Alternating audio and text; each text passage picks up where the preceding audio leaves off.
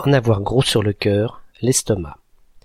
Être très triste, avoir beaucoup de chagrin, ressentir du dépit, de la rancune.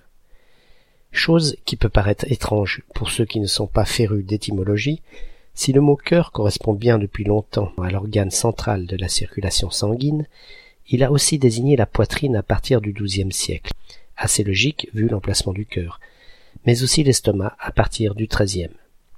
Trouver ces deux organes interchangeables dans une expression qui date du XVIIe n'est donc pas étonnant. Avec les expressions équivalentes avoir le cœur gros, avoir le cœur lourd, ou bien avoir la gorge serrée, nous retrouvons tout simplement une formalisation des sensations physiologiques liées au chagrin, au sanglot, sensations désagréables qu'on peut aussi ressentir lors de gros dépits ou de rancunes sévères.